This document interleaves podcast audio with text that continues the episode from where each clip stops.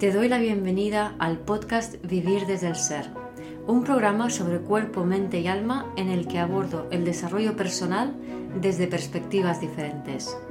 Quiero compartir contigo temas de conciencia, espiritualidad y astrología que me apasionan, las emociones y su relación profunda y ancestral con el trauma, la conexión con el cuerpo, la evolución de las relaciones conscientes y mucho más. Mi nombre es Guiomar Ramírez Montesinos, soy astróloga, psicóloga, coach transformacional, escritora y fundadora del proyecto consciente Vivir desde el Ser. Este Instagram Live con Jimena Gandola se convirtió en toda una masterclass sobre flores de Bach y su correspondencia con los signos astrológicos. Espero disfrutes de este episodio. Bueno, a ver, em, el vivo de hoy.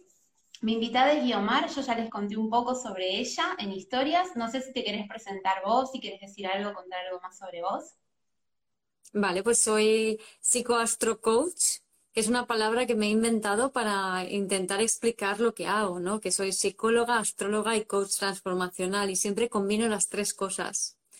Entonces, eh, lo que me gusta la combinación porque con, la psicología pues mm, profundizas en toda la parte emocional, pero se queda un poco corta en el sentido de que la astrología da una visión como muy específica de cada individuo, ¿no? Y luego el coaching pues eh, aporta toda esa parte de, de hacia dónde voy, ¿no? Para no quedarnos atascados y entender que pues todos estamos evolucionando y con la ayuda de la astrología pues se puede ver muy claramente, ¿no?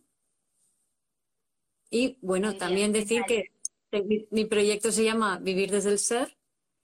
Y bueno, tengo un poco de, una página web con un montón de información que se llama vivirdesdelser.com. He escrito un par de libros, Vivir desde el Ser y Vuelve a ti. Y, y bueno, y tengo un montón de material que si la gente le interesa mi visión, pues pueden ir a verlo que es muy interesante y por eso también te propuse de hacer el vivo, porque eh, Guiomar tiene una mirada que está, bueno, al menos para mí está muy buena, que ahora les va a contar seguramente. Ella trabaja, cuando ella habla de un signo, no, no solo habla de ese signo, sino que involucra a otros, ¿sí? A, los de la cruz, a los opuestos, al anterior, al signo del escollo, como le llamás vos, ¿no? Sí, así es. sí, Sí, cada signo no es, no es en sí mismo solo ese signo, sino que tenemos en cuenta desde, desde el punto de vista de la astrología desde el ser, el signo anterior, que es de donde viene, que es la inercia, el signo posterior, que es hacia donde evoluciona, luego el quincuncio anterior, que es el opuesto al signo anterior, que los quincuncios son aspectos evolutivos, al, igual que los semisextiles. Por eso habla de la evolución. El semisextil es el signo de al lado, ¿no? El quincuncio es el que hace 150 grados con respecto al signo, es decir, 180 grados con respecto al anterior. Entonces, en el caso de Aries, viene de Piscis, el escollo sería Virgo, que es el opuesto a Piscis. Luego el signo de enfrente, que es Libra, es el que ha de integrar. Y el siguiente, que es Escorpio, es el talento, que es donde encuentra los talentos. Y para evolucionar a Tauro, que es el signo siguiente. Entonces, un Aries jovencito es muy pistiano, tiene un montón de ideas y no sabe cuál elegir, se paraliza por la culpa, análisis por parálisis, eh, parálisis por análisis con Virgo, y ha de integrar la, apertura y la mirada al otro para conectar con los talentos de Escorpio, que es em, conectar más con su capacidad de liderazgo desde sus talentos, para entonces ser más taurino, es decir, tener una idea y llevarla a cabo es como, un resumen de cómo funciona. Pero bueno, si la gente está interesada en mi página web, en cursos, hay una pestaña que pone Astrología desde el Ser y ahí, hay varios vídeos que lo explican. Así que, pero bueno, vamos a verlo ahora. Lo que les quiero decir a los que están escuchando, que quizás escuchan esto de quincuncio, 150 grados, 180 grados, y no se asusten, y eh, como yo sé que vos trabajás así, lo que tengo preparado para hacerte como una especie de ayuda visual, mirá que lo tengo acá, para cuando vos hables, porque digo, a ver, no siempre es fácil eh, para el que no sabe mucho de astrología, como es tu caso, tener en la cabeza esto de el signo, el signo opuesto, el que está arriba, el que está abajo, ¿no? Como que puede que uno se maree, entonces mientras vos vayas hablando, a los que están escuchando, quédense tranqui, que yo les voy a ir mostrando acá como un apoyo visual de, todo esto que nos dice Guiomar, que es muy interesante, pero que quizás puede ser complejo para los que no saben mucho de astro. Así que eso lo Para los que no saben nada para los que no saben nada de astrología, no os preocupéis porque os va a dar igual. para los que sabéis bastante de astrología, lo vais a entender y la ayuda es para los que saben un poquito o casi nada. Muy bien. Bueno, a ver, si, te parece bien, eh, porque yo lo que estaba pensando es, la gente que está acá seguramente algo de astro sabe, pero no sé cuánto sabe de flores. Entonces, si te parece, en dos minutitos explico un poco de qué se trata el sistema floral y sobre todo de qué vamos a hablar hoy en relación a flores. Mm. Muy bien, entonces, súper, súper, súper básico, rapidísimo el sistema floral. Em, el sistema floral Bach lo creó un ser increíble, maravilloso, que se llamaba Edward Bach, eh, y él descubrió estas 38 flores, 38 remedios florales, esencias, eh, su sistema se basó, él era médico, era bacteriólogo, eh, también cirujano, y él lo que buscaba era una medicina que alivie el sufrimiento de todos los seres vivos, generando la menor invasión posible, el menor sufrimiento, el menor daño posible. Entonces creó este sistema que es muy potente, pero a la vez es muy amoroso, muy delicado. Dentro de estas 38 flores, hoy vamos a hablar solamente de las 12 primeras que descubrió, que son los 12 curadores. Lo que Bach decía es que estas 12 flores, 12 curadores, representaban los 12 tipos básicos de personalidad eh, y la personalidad estaba dada por la posición de la luna en el momento del nacimiento de la persona. Si una referencia astrológica fuerte. De hecho, muchísima gente dice que Bach era astrólogo. Claro. Eh, entonces, 12 flores, estos 12 curadores, 12 tipos de personalidad, y cada personalidad tenía una herida, un obstáculo, una lección, un obstáculo para superar, una lección para aprender y también una virtud para desarrollar. Y lo que Bach decía es que cuando cada uno de nosotros sabe cuál es su personalidad tipo y toma su flor, lo que hace es poder evolucionar y poder cumplir con su misión de vida, con la misión de su alma. Entonces, vamos a hablar hoy de estos 12 curadores. Em, yo lo que quiero es, la verdad es que la quiero aprovechar a Guiomar, que está acá. Entonces, voy a, describirles las flores eh, lo más sintéticamente posible, ya después profundizaré en, algún video. Em, pero lo que me pareció que por ahí estaba bueno, como para empezar a, a, que cada uno de los que está viendo y nos escucha pueda ir haciendo relaciones, es, les voy a leer la descripción que Bach hizo de cada flor, y no les voy a decir la correspondencia con el signo, para que los que nos están escuchando puedan ir pensando un poco, eh, a ver qué se les despierta, ¿sí? Con qué signo, con qué arquetipo de zodíaco lo relacionan, y después sí decimos, em, decimos cuál es la relación, y ahí Guiomar se explaya y nos, y nos comparte todo lo que sabe. Em, algo que es importante es que vamos a hablar de una flor y la correlación con un signo, pero no es la única. Sino no, hay una sola opción correcta. De hecho, las, las flores resuenan con distintos signos, así que quien se anime y quiera compartir y nos quiera escribir eh, qué le parece cuando escucha la flor, más que bienvenido. Bueno, y Omar, ¿vos querés eh, agregar algo más? No, simplemente que a mí las, las, flores me encantan, las flores de Bach, o sea, me parecen remedios buenísimos, sobre todo cuando yo enseguida noto las cosas mucho a nivel sutil, energético, y realmente no me está pasando nada en el exterior, pero noto los procesos y para mí las flores es el remedio base, ¿no? Y también decir que conozco las flores gracias a una amiga que se llama Flor Conway, ¿no? Ella me enseñó. Y también Pablo Flores, el astrólogo, trabaja con las flores de Bach y, otras, y otros y también de otros sistemas, ¿no? Que me parece muy curioso que las dos personas que más conozco que trabajan con flores de Bach tengan la palabra flor en su nombre, ¿no?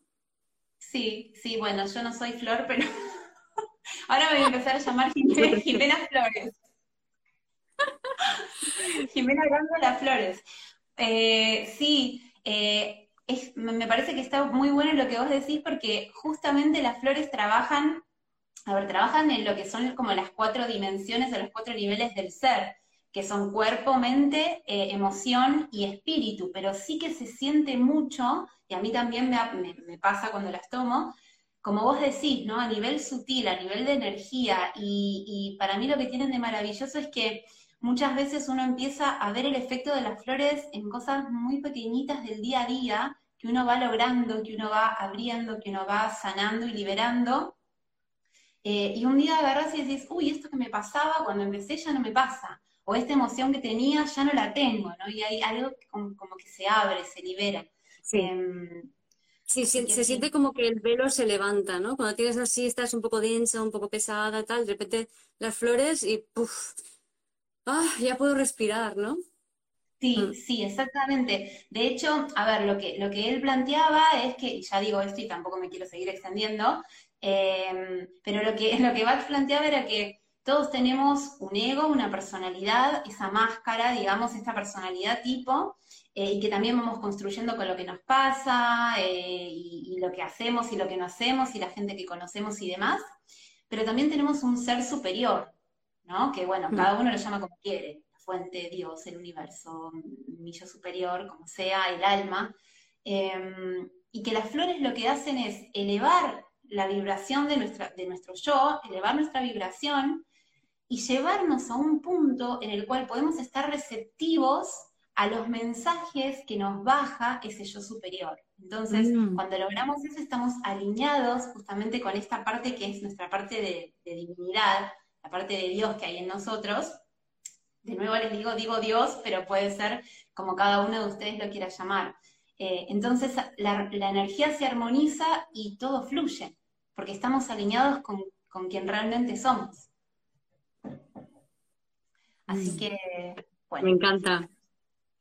A mí también estoy enamorada, no quiero seguir eh, extendiéndome, así que vamos a empezar. Lo que voy a hacer, decime qué opinas, Guiomar, Mm, para hacerlo un poco más, no tan fácil y aburrido, voy a mezclar un poco el orden de los signos, porque si no va a ser un embole. Obvio, sí. Va a ser obvio. A ver.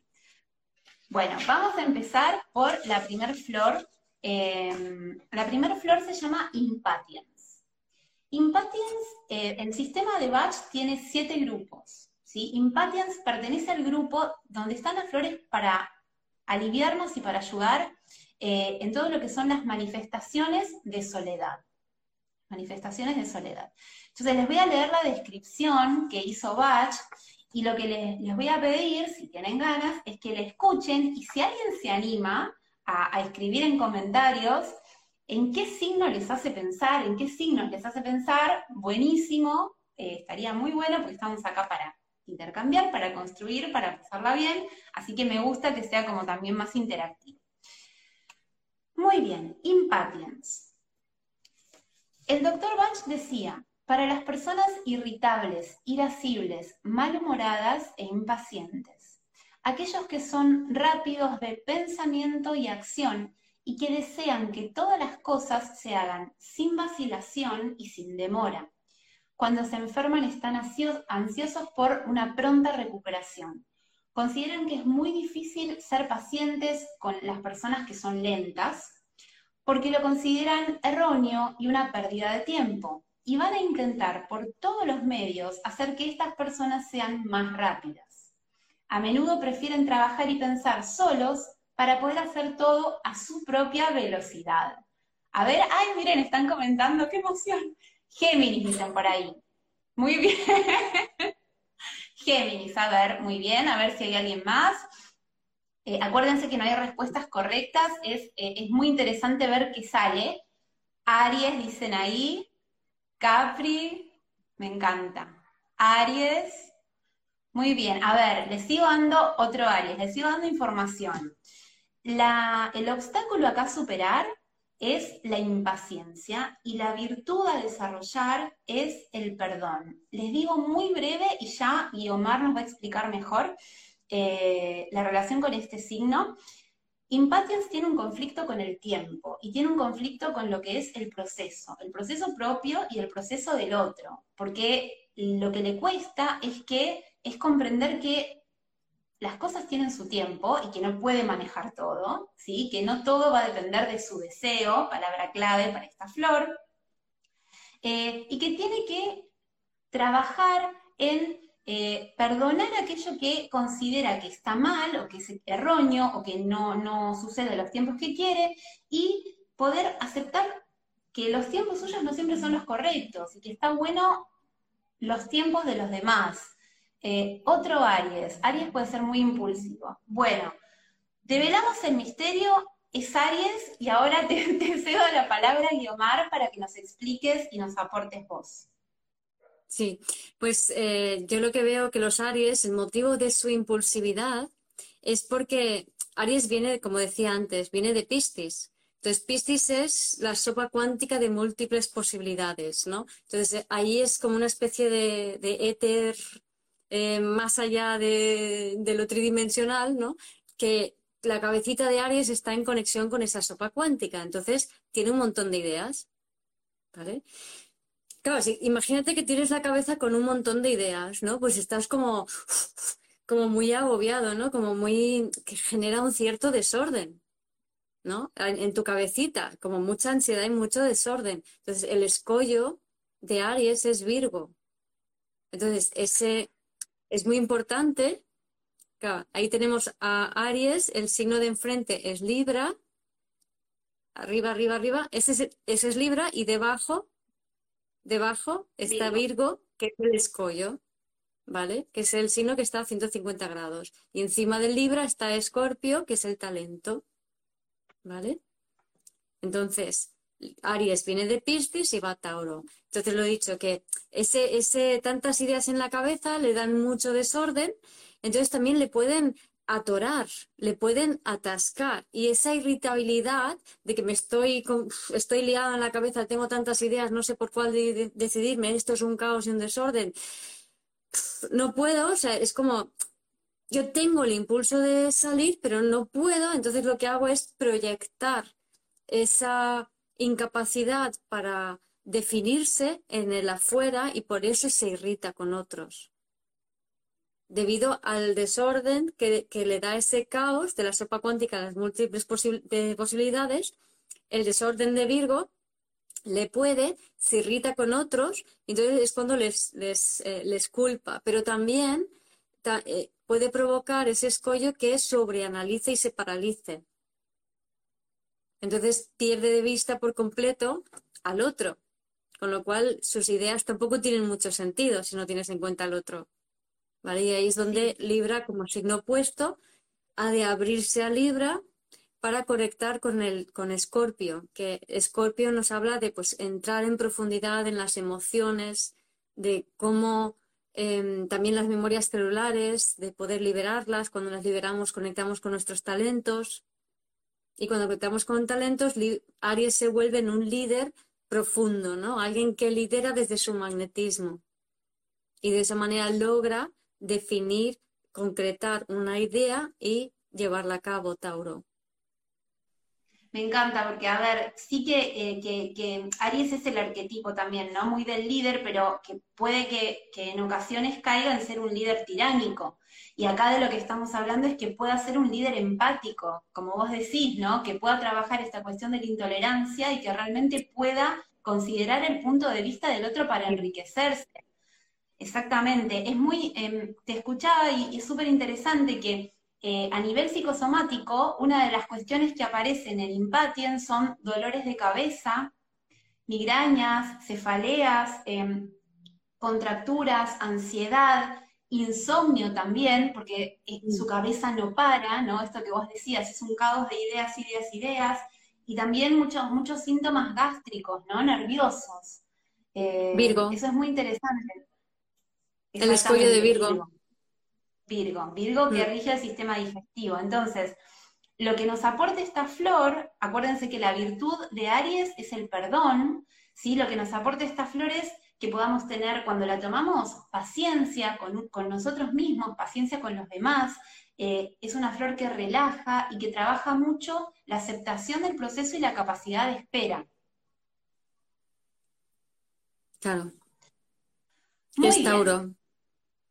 Exactamente. ¿Qué es Tauro? ¿Qué es Tauro? Mm. ¡Ay, me encanta! Muy bien. Ahora fuera de orden. ¿Pero en orden o no? No, no, no, no, no. No, no, no, no, no. En orden no. Vamos a hacerlo mezclado a ver qué quiero que el que se anime participe. Uy, vamos a ir con este. A ver qué están pidiendo. ¿Alguien quiere pedir algún? Mm. Uy, hay uno que pidieron un montón, así que lo vamos a dejar para el final. Este. Muy bien. Siguiente flor. Esta flor se llama Centauri. Centauri está en el grupo número 5 y el grupo número 5 tiene las flores para tratar la susceptibilidad a influencias y a opiniones de los demás. Eh, les voy a leer la descripción directamente de Centauri. Bach decía, son personas amables, tranquilas, apacibles, que están excesivamente ansiosas de servir a los demás. Exceden su fuerza en sus empeños. El deseo crece tanto en ellos que se convierten más en sirvientes que en ayudantes dispuestos.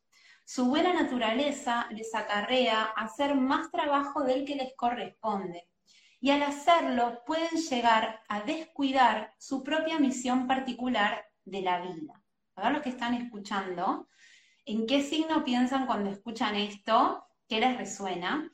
Eh, Mientras tanto les cuento que la lección, el obstáculo a superar de Centauri es la debilidad, ahí dice en cáncer, eh, y la virtud a desarrollar es la firmeza. Eh, a Centauri lo que le cuesta principalmente es poner límite y decir no. Ahí dicen Virgo, otro cáncer. Les cuesta poner límite y decir no. Dedican su vida muchas veces a ayudar a otro, ¿no? Como a servir, están pendientes del otro, y están tan pendientes de la necesidad y el deseo del otro que dejan de lado su propia necesidad y su, y su deseo. Hay una cuestión muy fuerte acá de sacrificio, de sobrecarga, y a Centauri lo que le pasa, digamos, el aprendizaje está relacionado con la debilidad porque se somete, se somete al deseo del otro, se somete a la necesidad del otro y queda en una posición en la cual entrega su poder. Ahí dice, me veo identificada, Géminis, Libra, me encanta que estén aportando. Muy bien. Eh, el signo, uno de los signos que resuena muy fuerte con Centauri es Virgo. Virgo. Virgo. Virgo. Guiomar, a ver. Virgo. Pues Virgo eh, viene de Leo. Entonces, ¿qué quiere decir esto? Que esa servicialidad de Virgo que tenemos, eso es Leo. Sí, Leo es el signo anterior a Virgo. Y el, el signo opuesto a Leo es Acuario. ¿no? Está ahí. Eso es. Eso es. Entonces, Virgo viene de, Leo y Leo lo que, ah, lo que le dice al Virgo es que Virgo, en un principio, el motivo por el cual hace las cosas con tanto empeño es para ser reconocido. Entonces, lo que quiere es que le vean, que le tengan en cuenta, que estoy aquí, estoy aquí. Entonces, ¿qué pasa? Que el escollo de Virgo es el opuesto a Leo, que es Acuario. El escollo significa que me pierdo, Acuario es el signo de me fragmento entre todo el mundo, me pierdo entre las personas y al final ya me convierto en esclavo en vez de en un servidor centrado, ¿no?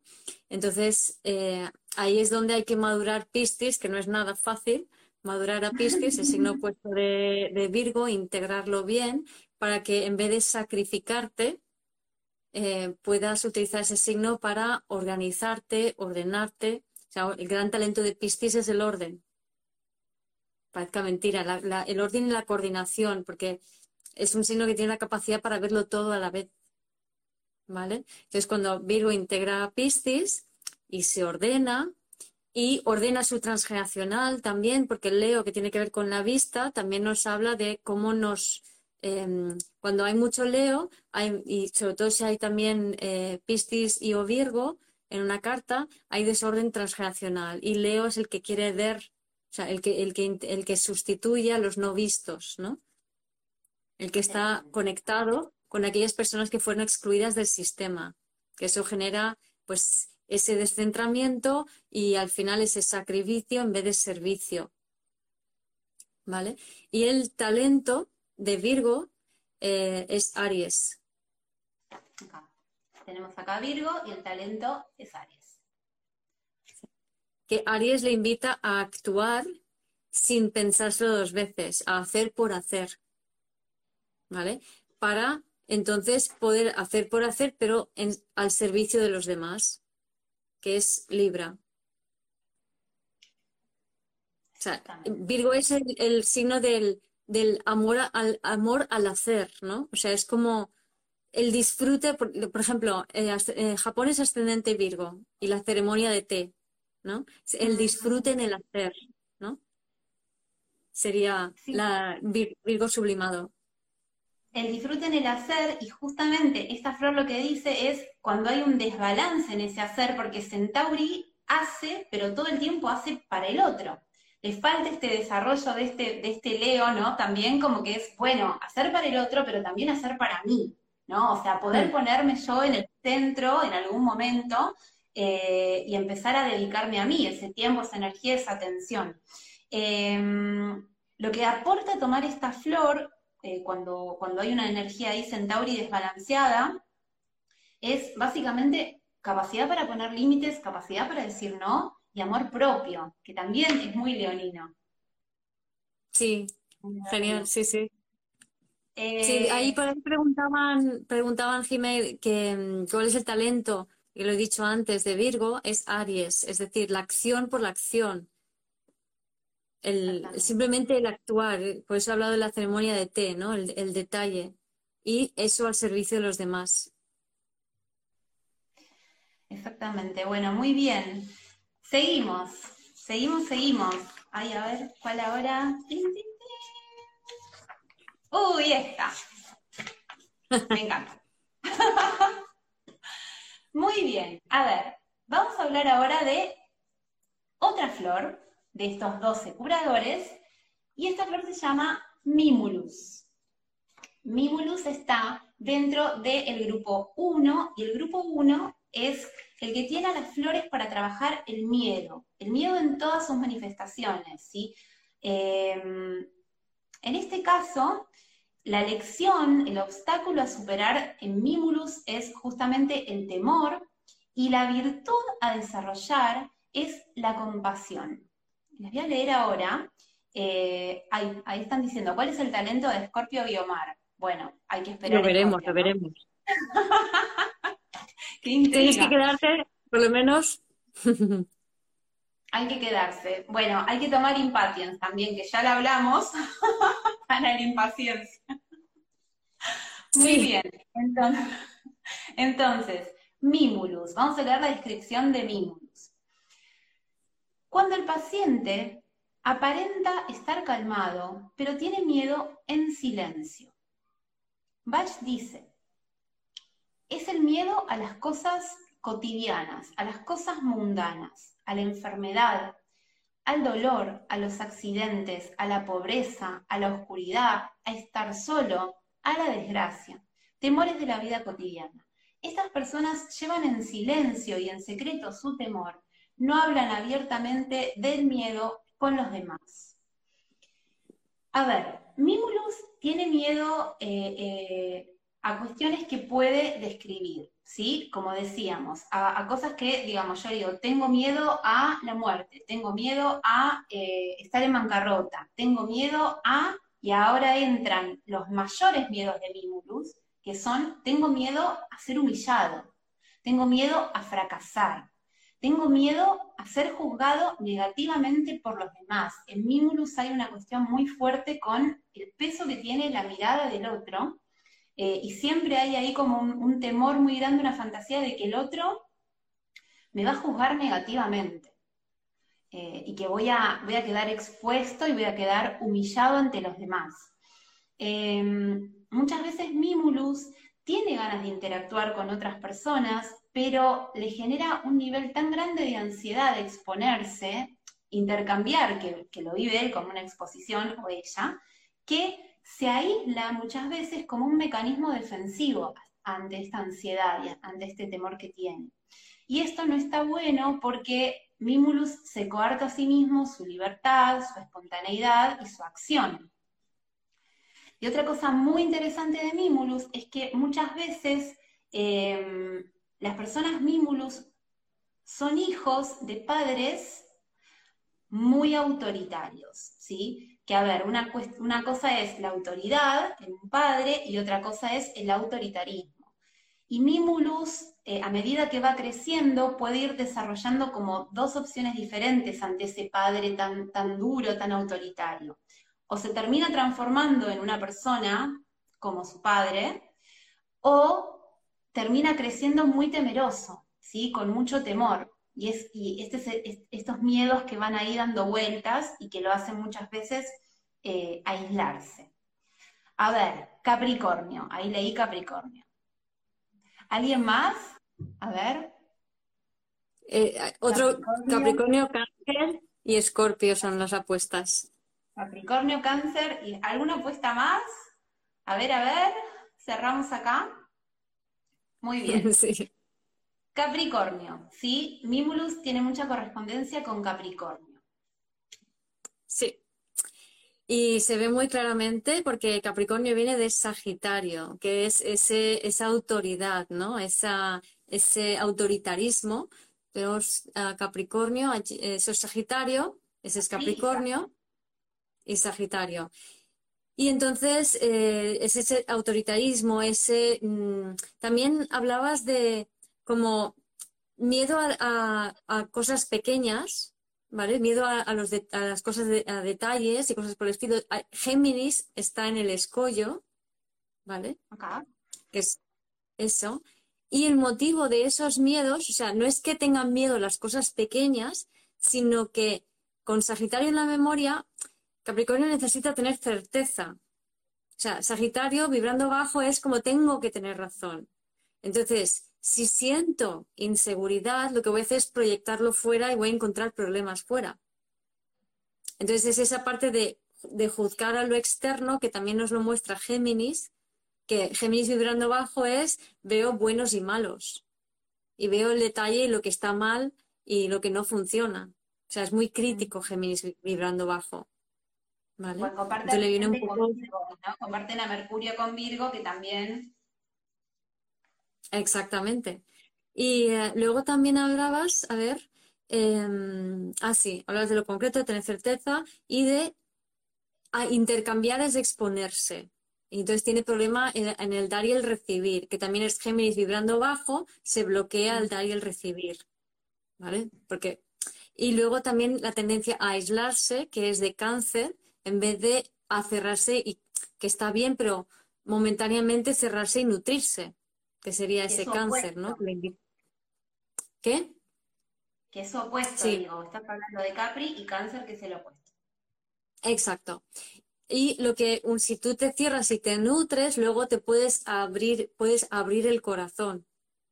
Entonces la solución desde el punto de vista de las astrologías del ser es abro el corazón y me conecto con los demás, Acuario. Eh, abrir el corazón sería el talento o brillar desde el ser también, ¿no? O sea, entro para adentro en cáncer, me lamo las heridas, me conozco mejor, me nutro, me cuido y entonces salgo fuera ya vibrando desde el ser y me, abro con los demás y me conecto con los demás. Exactamente, y fíjense que la virtud de desarrollar en Mimulus justamente es la compasión. Eh, Bach lo que decía era que eh, Mimulus vino a aprender la compasión y vino a aprender la empatía a través de poder reconocerse a sí mismo vulnerable. Hay todo un tema acá. Que eso es cáncer. Exactamente, con la emoción, con mi vulnerabilidad, ¿no? Con esta cuestión de no endurecerme. Eh, a nivel psicosomático eh, es, muy, muy mm, llamativo que tienen eh, un síntoma, hay, dos cuestiones en el cuerpo físico que están súper relacionadas con el miedo. Una son los cólicos, las diarreas y los cólicos, y otras son todo lo que son afecciones renales, que también los riñones tienen mucho que ver con el miedo. Y eh, este miedo, en verdad, dándole la vuelta en esta cuestión de Capricornio y cáncer su opuesto, lo que hace con Capricornio, que es el, que está en la casa 10, el, el, que sale al mundo, el que trabaja, justamente lo lleva para abajo, a la casa 4, a cáncer, hace que se aísle, ¿sí? se aísla, se queda adentro y no sale por temor. Entonces, esta flor justamente lo que hace es equilibra, armoniza y le permite esa salida al mundo que está en su esencia. ¿Qué es Leo? El talento. El talento. Y brillar, exactamente. Al mundo, Acuario. Seguimos. A ver, a ver. Uy, este. Bueno. Agrimony. Agrimony es la siguiente flor. Agrimony está dentro del grupo número 5. Eh, y en el grupo número 5 están las flores para tratar la, eh, la susceptibilidad a influencias y opiniones externas de los demás, que ya lo vimos, Agrimony tiene como obstáculo a superar el desasosiego y como virtud a desarrollar la paz. Voy a leer la descripción de Agrimony y arrancan las apuestas. El doctor Bach decía, para aquellos que a pesar de estar enfermos, están animados y alegres e intentan siempre minimizar sus problemas. Son personas joviales, alegres y de buen humor, que aman la paz y se angustian con las discusiones o las peleas. Para evitarlas, llegarán a consenso renunciando a muchas cosas. Aunque generalmente tienen problemas y están atormentados, inquietos y preocupados en mente y cuerpo, esconden su preocupación detrás de su humor y sus bromas. Son considerados muy buenos amigos para conocer, pero nadie les conoce en profundidad a menudo pueden tomar alcohol o drogas en exceso para estimularse y ayudarse a soportar sus problemas con alegría. Ahí están diciendo Sagitario, Leo, Géminis, Libra. A ver, ¿alguien más? Libra, otro Libra. Muy bien. Ah, decime, decime. No, no, no. Sigue, sigue, sigue. Eh, les decía, recuerden que la lección acá, el obstáculo a superar es el desasosiego y la virtud, la paz. Y esta paz eh, en Agrimony tiene que ver con poder aceptarse y poder mostrarse como se siente, ¿sí? Y tal cual es, con autenticidad en su emoción, en su sentir. Eh, la descripción me parece como que está bastante clara. Agrimony en general evita estar solo, sale mucho, conoce mucha gente, tiene muchos amigos, está muy de fiesta en fiesta, porque Agrimoni lo que no soporta es estar solo consigo mismo, porque no puede enfrentar esa angustia y menos aún quiere mostrarle esa angustia a los demás. Entonces oculta su angustia, su tristeza, eh, bajo una máscara como de falsa felicidad. ¿sí? Para Agrimoni siempre parece que está todo bien, que no tiene ningún problema y está muy relacionado con, eh, con la negación. ¿sí? Agrimoni niega el conflicto y lo evita. A ver, Acuario, Acuario, Géminis seguro, dicen ahí. Sagitario, Sagitario, libro Sagitario. Bueno, muy bien. A ver, eh, vamos a develar el misterio. Agrimoni tiene mucha relación con Sagitario.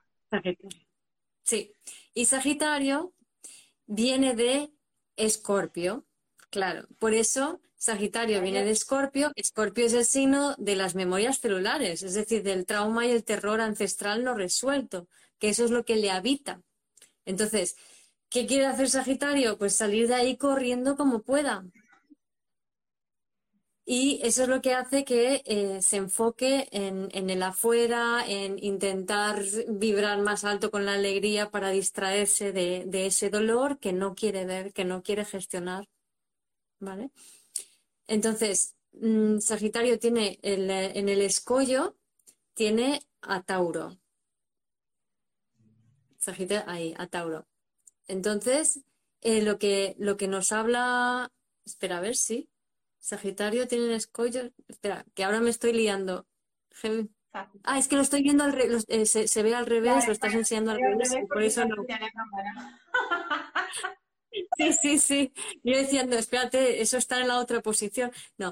Sagitario tiene en el, en el escollo a Tauro, que es lo que hace que, que se sienta como. O sea, Tauro es por un lado es muy disperso y busca lo, lo material y lo externo para sentirse seguro porque tiene mucha dispersión mental, tiene, le cuesta mucho enfocarse.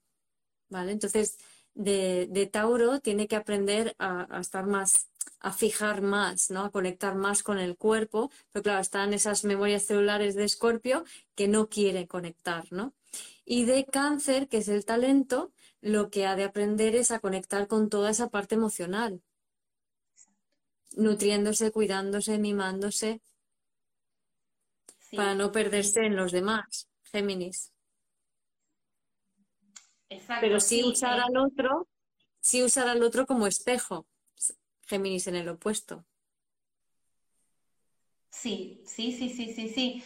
Em, hay una, una, cuestión importante con, me parece, con, con Agrimoni que también tiene que ver con, es un poco acuariana en un punto, tiene que ver con esta cuestión de, de dejar caer la máscara de, que Acuario representa y nos trae todo lo que es la autenticidad, ¿no? Y, la unicidad de, alguien, de, una persona.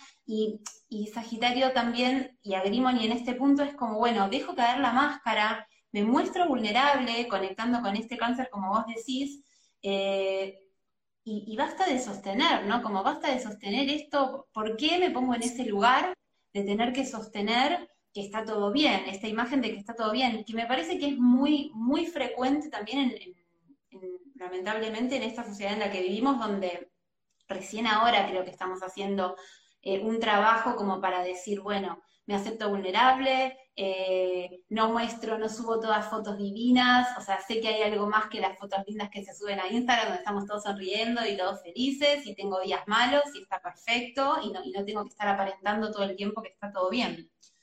Mm. Muy bien. Sí. Eh, tomar eh, Agrimony, que esto no se los dije, lo que va a aportar básicamente es eh, la posibilidad de conexión con lo más auténtico de la persona, aceptación eh, y, hace que sea muy fluido todo lo que es el autoconocimiento, porque si yo puedo aceptar que hay partes mías que me dan miedo o que me angustian y no, no estoy huyendo de ello, no las estoy evitando, estoy dispuesto a conocerme, me abro a conocerme. Exacto, que es ese, esas partes que no quiero ver de Escorpio y ese usar Géminis para verme en el espejo del otro o para mirarme hacia adentro, como puente de mirar hacia adentro, ¿no? Y ya para llegar al cáncer, nutrirse, cuidarse, conectar con la vulnerabilidad y abrirse con el abrazo universal, ¿no? Exactamente. Mm. Ay, qué y consciencia, o sea, el, hacia dónde va esa consciencia que es Capricornio.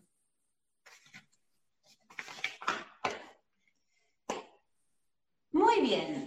A ver, seguimos, seguimos, seguimos. Uy, ahora este. Esclerantus. estoy pensando ahora que no estamos viendo el tiempo, Guiomar. El tiempo. Ahora, pues ahora lo miro aquí. Yo no tengo reloj acá menos cuarto. Uy, estamos al horno porque nos quedan un montón. No pasa nada. Bueno, eh, bueno, seguimos y después vemos. A ver, Esclerantus. Esclerantus es una flor del grupo número 2 y en el grupo número 2 están las flores que trabajan la incertidumbre.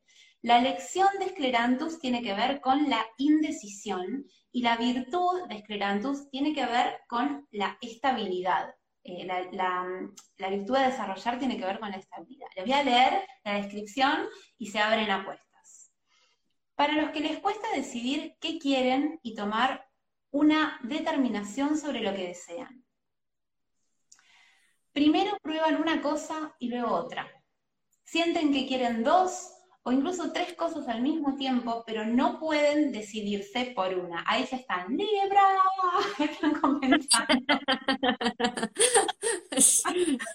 Aquellos que sufren mucho al no poder decidir entre dos cosas, la una pareciendo correcta en un principio y luego la otra. Por lo general, se trata de personas calladas que cargan con su dificultad a solas, ya que no se inclinan a hablar de ello con los demás. Libra, jajaja. Bueno, a ver, vamos a seguir un poco más. Eh, lo característico de, las flores clerantus es que estas personas están indecisas en general entre dos opciones que son bastante, que están bastante polarizadas, ¿no? Por ejemplo, me voy de vacaciones a la playa o a la montaña. ¿Sigo en esta relación o termino esta relación? ¿Me quedo en este trabajo o cambio de trabajo? Eh, y tienen esta cuestión de que su deseo y muchas veces los síntomas físicos que van apareciendo cuando esta energía está desnivelada, van y vienen, ¿no? Por ejemplo, si tienen fiebre, la fiebre les sube y les baja. Vuelve a subir y les baja, ¿sí? Em, aparece un malestar y se va. Aparece un síntoma y se va.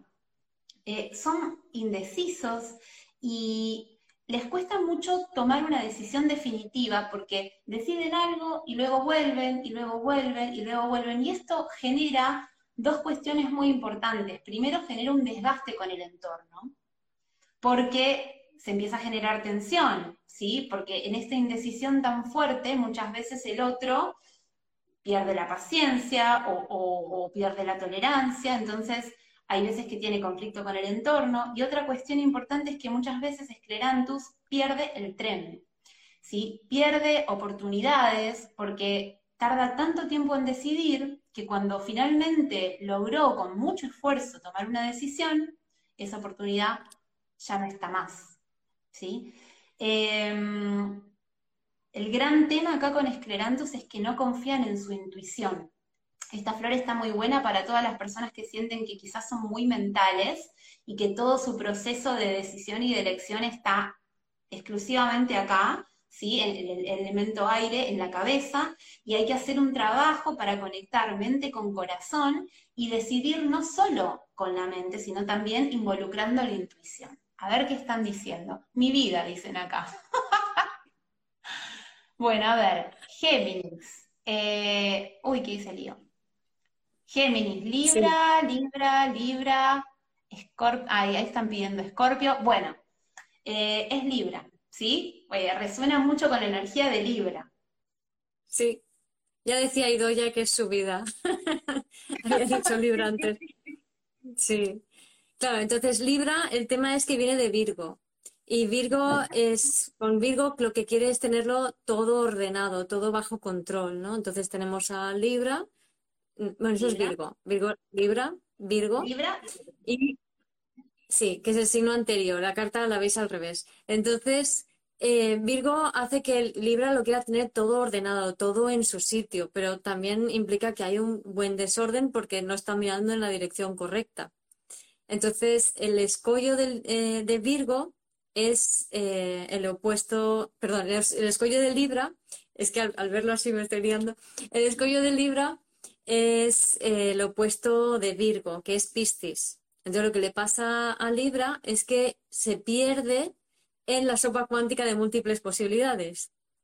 O sea, le entran miedos, le entran inseguridades, le entran dudas, también mucha información del transgeneracional, entonces mucha inseguridad, entonces no, se termina de definir, ¿vale? y eso hace que que es lo mismo que muy similar a lo que dijiste cuando hablaste de Aries, que es el opuesto a Libra, que también tiene esta cuestión con Pisces, este caos en el que se pierde. Exacto, exacto. Entonces, eh, luego Libra tiene enfrente a Aries, que es cuando hablas tú de que al final termina esa indecisión provocando que el otro se ponga impaciente con Libra. ¿Vale? Y también me parece muy interesante de que el Libra termina, eh, perdón, Impatience, eh, uy, Impatience, em, estamos con Esclerantus, termina perdiendo el tren, ¿vale? Que eso es muy pistiano también, Piscis en el escollo. O sea, muchas veces Piscis se pierde mirando a los demás a ver qué hay que hacer, qué, hay que, qué queda pendiente, qué queda pendiente, qué queda pendiente, que que al final las oportunidades las termina perdiendo. Entonces, cuando ya por fin dice, va, venga, tal, no, no, es que ya es tarde. ¿Vale? Y la clave, el talento, es Tauro, conecta con el cuerpo. Baja de la mente y conecta con el cuerpo. Exactamente, exactamente. Em, lo que aporta, eh, porque estoy leyendo que hay varios de Libra eh, y que dicen que sí que es tal cual, lo que les aporta a, a la gente que tiene fuerte Libra, a la gente esclerantus, tomar esta flor es equilibrio, estabilidad, les da más seguridad en el momento de tomar eh, las decisiones, pueden decidir más rápidamente, eh, no están en esta cuestión de esta tortura, ¿no? Entre decido o no decido, porque realmente lo sufren, o sea, no es que a ellos les encante estar así eh, y, tener que poner tanta energía en tomar una decisión. Y aparte, como esclerantus es, es una flor que no, no expresa esta indecisión, sino que se la calla muchas veces, ¿no? Como que no es que va pidiéndole consejo a todo el mundo, se la banca solo muchas veces. Eh, se hace muy doloroso y se hace muy, muy eh, agotador realmente. Entonces, tomando esclerantus, eh, la persona se relaja, decide con más facilidad y esclerantus trabaja muchísimo esto que hablábamos antes, ¿no? De crea, esta flor crea un puente entre mente y corazón. Entonces, cuando yo estoy en una encrucijada y tengo que decidir, decido pensando, senti pensando, ¿sí? Pensando y sintiendo. Y tomo la mejor decisión para mí, alineada con quien soy. Buenísimo. Eso también lo da el Tauro y la implicación de Escorpio, ¿no? La profundización y la implicación de Escorpio, que le ayuda a conectar con los talentos. Claro. Muy bien. A ver, ahí están diciendo, están pidiendo, eh, leí que están pidiendo mm, flores que ya vimos, así que súper rápido, Guiomar, voy a decir cuáles sí ya vimos, así saben que pueden volver a ver el vivo. Espero poder dejarlo guardado. Sí, Pero a ver, ya hablamos de, y esto también les va a servir para las apuestas, ya hablamos de Esclerantus Libra, Agrimony Sagitario, ya lo hablamos. Mibulus, Capricornio, ya lo hablamos. Centauri, Virgo, ya lo vimos. Impatiens, Aries, ya lo vimos. Y ahora vamos a seguir con este que está acá. Verbein, la flor de la verbena, eh, es una flor que está en el grupo 8, en el grupo 7, perdón, que trabaja la preocupación excesiva eh, por los demás. Nosotros ya vimos un grupo que es para eh, ayudarnos con todo lo que es las influencias eh, a opiniones externas, que también nos genera preocupación, pero Verbena está en este grupo en el que hay flores que nos ayudan cuando la persona tiene una preocupación excesiva por el otro. ¿Sí? Eh, el obstáculo a superar, la herida en Verbein, tiene que ver con el fanatismo, con la sobreexpresión. Y la virtud a desarrollar tiene que ver con la tolerancia. Entonces, les voy a leer la descripción y se abren apuestas de nuevo. Para los que tienen ideas o principios fijos, están seguros de tener la razón y rara vez los cambian. Tienen un gran deseo de convertir a sus opiniones a cuantos les rodean. Tienen una gran fuerza de voluntad y mucho valor cuando están convencidos de las cosas que quieren enseñar. A Verbein no le gusta que le den consejos. A Verbein le gusta hacer las cosas a su manera, ¿sí? no le gusta que lo anden mandando. Eh, y eh, puede ser que en ocasiones sean algo intolerantes a las opiniones de los demás, ¿sí? por esta cuestión de que ellos están muy convencidos de que la visión que tienen de las cosas es la correcta, es la mejor, y por eso ponen tanta intensidad en querer convertir a los otros y en querer convencerlos de esa visión. Eh, Bach decía que las personas Verbein rechazan la derrota, ¿sí? y que salen con coraje, con esta fuerza del corazón, eh, y que siguen y siguen eh, mucho más allá de lo que quizás otros siguen. Cuando otros se rindieron, sacan coraje y siguen, siguen luchando, siguen adelante. En general, Verbein son personas eh, que son esos líderes carismáticos, seductores que conquistan, ¿no? Como que buscan convencer, que generan algo en el otro, son muy magnéticos. Em, el desequilibrio acá en Verbein ocurre cuando se enojan y se irritan porque no pueden convencer al otro de eso que están vendiendo, ¿no? de eso que están proponiendo. Ahí surge como el desequilibrio. Eh, otra cuestión importante con Verbein, que suele darse mucho, es que con esta intensidad de ir hacia el afuera, también para evitar un poco todo lo que está pasando adentro a nivel emocional y demás, eh, quedan agotados porque muchas veces gastan más energía de la que tienen. Entonces esto también es muy típico de, de Verbein. A ver, Leo, Leo, Leo. Tauro, Tauro, Tauro, Escorpio, Géminis, Escorpio, Leo, dicen ahí. Sí, es Leo. Es Leo. Muchísimo con Leo. Claro, es bastante obvio la parte de, querer mostrarse, que ver. En el fondo, Leo, el motivo por el cual quiere ser visto es porque quiere pertenecer, que es cáncer, el signo anterior. Entonces, la, pertenencia a Leo le puede y además eh, cáncer es un signo que tiene que ver con el rechazo a las emociones negativas. Entonces, para no profundizar, para no entrar, eh, yo quiero sentirme seguro en este ámbito cerrado, pero eso tiende también mucho al, odio. Y en el caso de, Leo, a la frustración. Entonces se siente irritado y se siente frustrado eh, porque las cosas no son como quiere que sean, ¿no? Porque está siempre como mirando el pasado. Entonces, eh, en, el escollo, con cáncer en la memoria, tiene a Capricornio, que es esa, autoridad, esa forma muy autoritaria de ver la vida, de intolerante, de, querer que, convencer a los demás de que las cosas son de una manera determinada. Y tiene que aprender, Leo, con el Acuario en el signo opuesto, a integrar eh, a los diferentes, a integrar a los demás, es decir, ser más más tolerante, más abierto y más compasivo para poder coordinarse con los demás, ¿no? Y el talento de Leo es Piscis, que es ser capaz de ver a todos, organizarlos y moverlos hacia lo nuevo. Y así Leo va a Virgo y es útil para los demás. Acá, Virgo. ¿Sí? Estamos acá en Leo.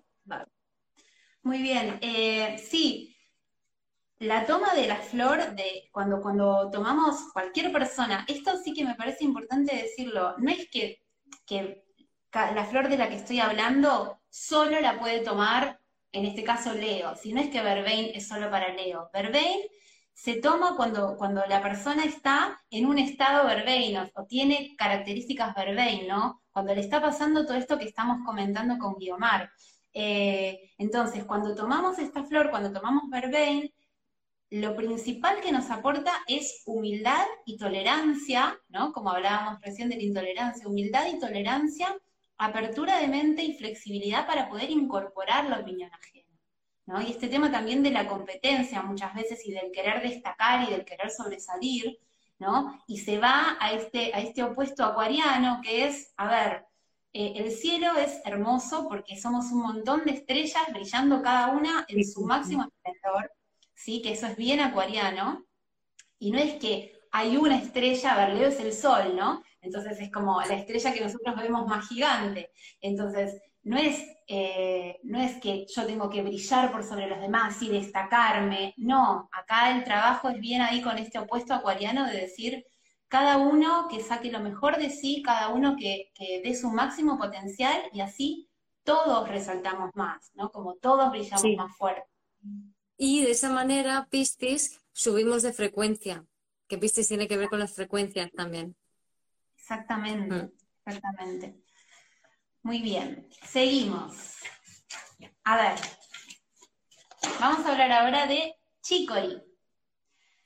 Chicori em, tiene como virtud, está también en el mismo grupo, sí, en el grupo de la preocupación excesiva por los demás, y tiene como virtud eh, perdón, no, tiene como obstáculo a superar o como lección la restricción, la posesividad y tiene como virtud de desarrollar el amor, pero estamos hablando de un amor no egoísta, ¿sí? un amor libre, que no busca poseer. Les voy a leer la descripción de Chicori. A ver qué están comentando ahí. Bueno, les voy a leer la descripción. Para los que están muy atentos a las necesidades de los demás. Tienden a cuidar con exceso a los niños, a sus familiares, a sus amigos, y siempre encuentran algo que enmendar están continuamente corrigiendo lo que consideran erróneo y disfrutan haciéndolo. Quieren que aquellos por los que se preocupan permanezcan cerca suyo. Chicori es muy sobreprotectora, muy sobreprotector y es posesivo. ¿sí? Em, es importante entender que Chicori genuinamente se preocupa por la, por la otra persona, se preocupa por los demás. El tema acá, la dificultad está en poder regular la intensidad de esa preocupación. Se pasa de rosca, ¿sí? Y quiere, ahí como mamá gallina, tener a todos ahí, cerquita, sin soltar, eh, porque mientras sienta que está controlando y que los tiene cerca, eso le baja la ansiedad, lo deja más tranquilo. Y a la vez hay un doble beneficio que aparece en Chicory, que es esta cuestión de también yo te doy, porque después espero que vos me des a mí. Entonces, muchas veces Chicory cae en, eh, inconscientemente, sin darse cuenta, en situaciones quizás de manipulación o de dar porque espera recibir algo a cambio, ¿sí? O eh, esta, esta cuestión que tiene de te marco el error, te digo lo que no estás haciendo bien, para que vos sientas que me necesitas para que yo te ayude a resolver eso que no estás haciendo bien.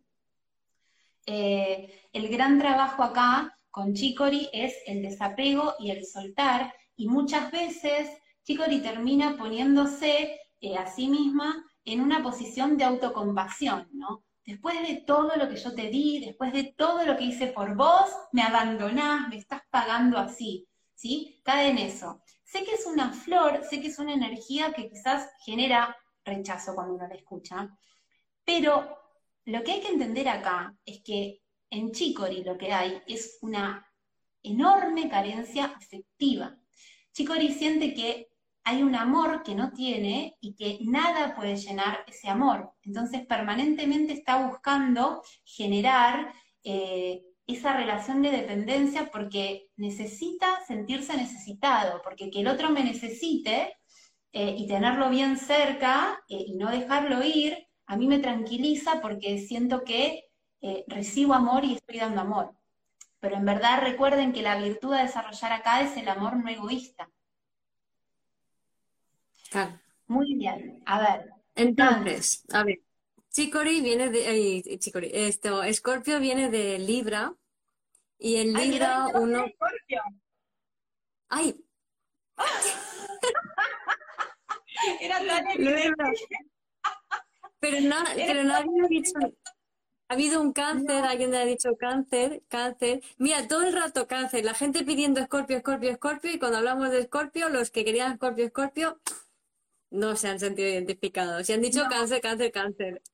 Sí, pero no. ¿sabés qué me parece a mí? Que, o sea, entiendo por qué dicen cáncer y bueno, al menos a mí me pasa esto, que esta energía a mí me resuena muchísimo más con la luna en Escorpio, ¿no? De hecho, Bach decía que esto surgía de la luna, pero le encuentro muchísimo eh, de resonancia con la luna en Escorpio. Sí, sí, sí, sí, sí. Sí, ahora ya dicen, bien, Escorpio, sí. Bueno, pues Escorpio viene de, viene de Libra y eh, eso significa que tiene una relación ideal en la mente, ¿no? O sea, es como que cree que todo tiene que ser perfecto. ¿Qué pasa? Que en la vida la, correspondencia no es perfecta a priori, sino que cada uno es como es. Entonces siempre te vas a llevar una desilusión, ¿no? Aparte, también eh, Libra habla de tener dos canales, de, o sea, el signo de Libra tiene dos canales de información, entonces eh, muchas veces esos canales se, obstruyen con, información, por ejemplo, del ángel y el demonio, bueno y malo, que es lo que hace que Libra como signo tenga tantas dudas, ¿no? Entonces, eh, todas esas, toda esa información y exceso de información y ese deseo de tener una, una relación perfecta, eh, llevan a Escorpio, en cuanto a vínculos, tener eh, ser posesivo, ¿no?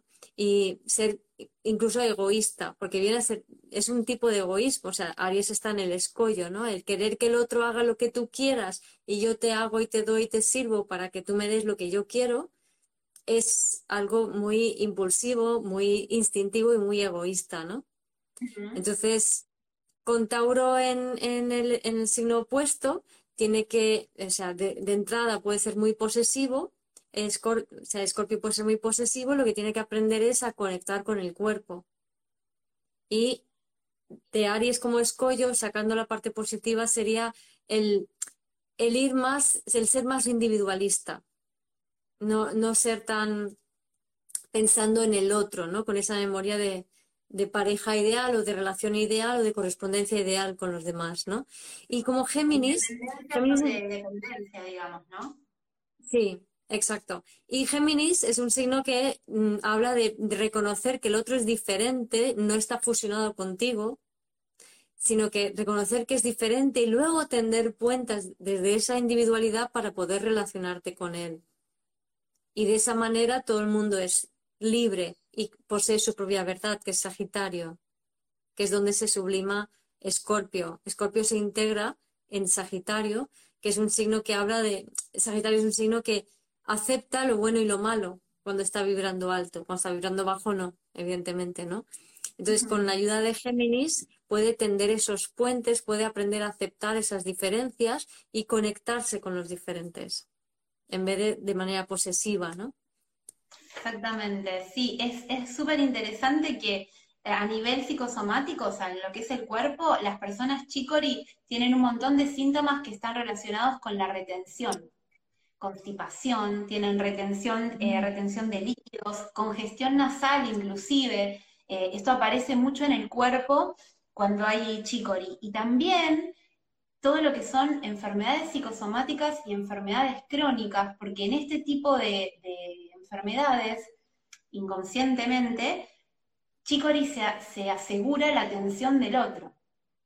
Es un signo que demanda mucha atención. Entonces, si yo estoy enfermo, eh, el otro me está cuidando, el otro me está atendiendo, el otro me está mirando. ¿sí? Siempre muy eh, pendiente del otro, que es Libra. Y, Exactamente. Y Géminis que tiene que aprender el talento de Géminis, de unirse al otro.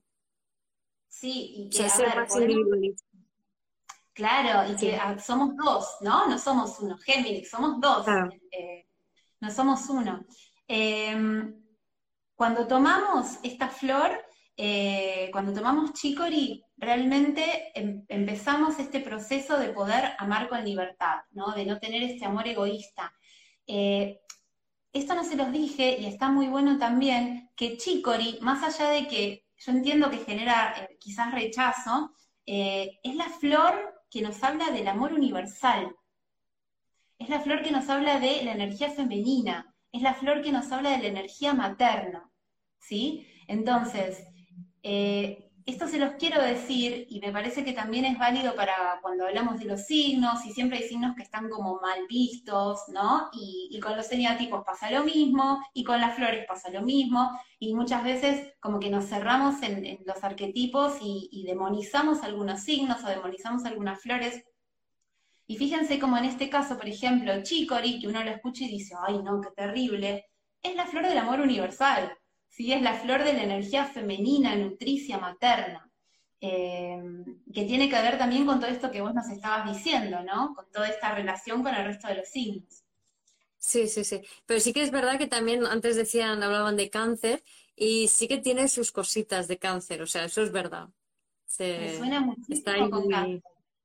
De hecho, mm. por eso, digo, yo entiendo que eh, me, me, siento muy identificada con los que pusieron cáncer porque cuando yo pienso en una luna en escorpio, sí que se me hace más, más, resuena más con Chicori, pero si no, sí, es como que lo primero que aparece es cáncer.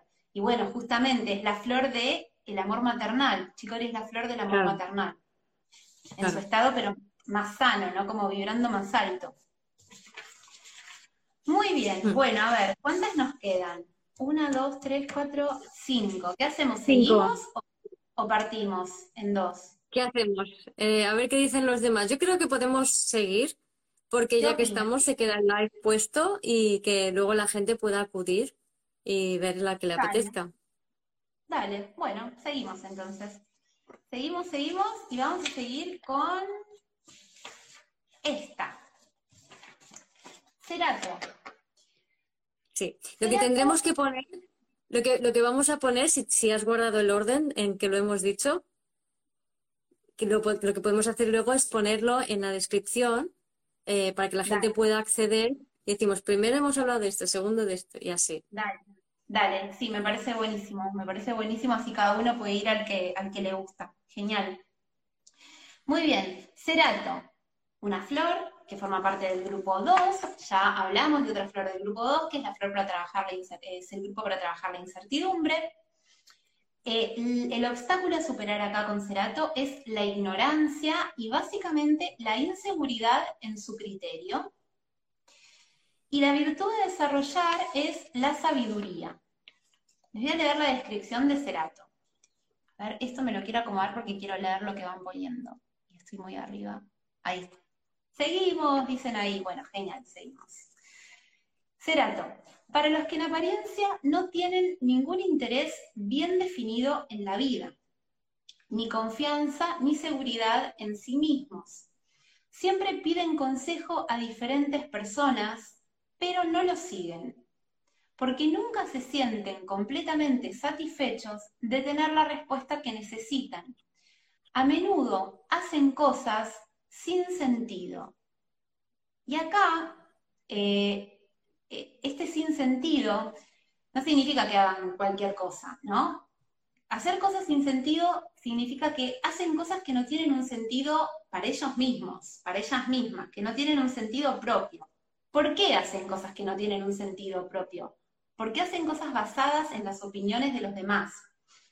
Cerato duda de todo eh, pide consejo a todo el mundo, le cuesta muchísimo tener un juicio propio, confiar en su criterio para decidir, para ver una situación, para ver qué es lo que más le conviene. Y claro, cuando le pedimos consejo a cualquiera, a todo el mundo, a menudo somos mal aconsejados, porque el otro siempre nos habla desde su perspectiva. Y lo mejor que podemos hacer siempre es revisar que eso esté alineado con lo que nosotros necesitamos y deseamos. Y Cerato es una, es una personalidad que no está bien definida, que muchas veces en esta, en esta cuestión que también hay de una baja autoestima y de desconfianza en sí mismos, termina repitiendo o imitando lo que hace el otro, porque no sabe qué es lo que realmente le gusta, entonces termina como copiando lo que hace el otro, muchas veces copian como lo que está de moda también, es una flor típica de la adolescencia, donde está esta cuestión de esta crisis de identidad, de me, estoy armando, no sé quién soy, entonces voy tomando cosas que veo que me gustan y las voy imitando hasta, hasta descubrirme, hasta construirme. Son personas muy fácilmente influenciables por todo esto que estamos hablando. Eh, y otra característica, que acá ya les estoy diciendo una pista muy importante, son muy comunicativos y tienen la tendencia a hacer muchas cosas a la vez, empezar muchas cosas a la vez y les cuesta sostener, abandonan, abandonan porque les cuesta sostener. Son personas que por ahí están enfermas, inician un tratamiento y después viene alguien y les recomienda otra cosa, entonces abandonan lo que estaban haciendo y empiezan otra cosa nueva. Entonces siempre están saltando y no pueden sostener lo que es el proceso, ¿sí? Proceso Tauro. A ver, eh, vamos a ver qué están diciendo. Yo, dicen ahí. Voy a comprar ese dato. sí. Géminis. Elena lleva pleno, Elena lleva pleno, ¿eh? Lleva acertado todas. Elena, sí, estás on fire, Elena. Bueno, tremendo. Sí, es pues Géminis. sí. es Géminis. Es un arquetipo bien geminiano, Cerato. Sí, entonces Géminis viene de Tauro y Tauro, eh, que es el signo anterior, eh, lo, que, lo que nos dice es que el problema de Géminis es la falta de foco. ¿Vale? Y la falta de foco se suple, también lo dice Tauro, con rigidez. Entonces, puede pasar, bueno, pueden pasar dos cosas. Puede haber como una rigidez mental de mm, blanco-negro, bueno-malo, Y la conciencia de polaridad viene de Géminis, pero también puede pasar que con Géminis que como, como no tiene foco, se pierden los pensamientos de los demás, en los pensamientos colectivos, en las creencias colectivas, entonces no tiene opinión propia. Y eso es porque Escorpio está en el escollo. Entonces, Escorpio en el escollo lo que habla es pues de esas memorias celulares, de ese terror, de ese miedo que los signos de aire no quieren entrar en ello, ¿no?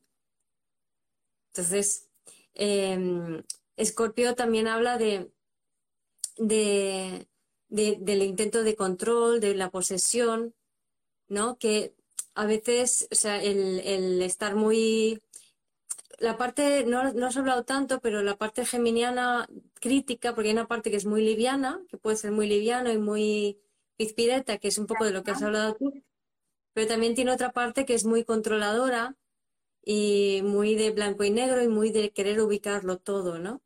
Y, luego Géminis tiene el opuesto a Sagitario, que eh, tiene que integrar, la, el conectar con su propia verdad y aprender a fluir con la vida, no a polarizarse tanto, eh, para luego Capricornio hacerse consciente y ser su propia autoridad.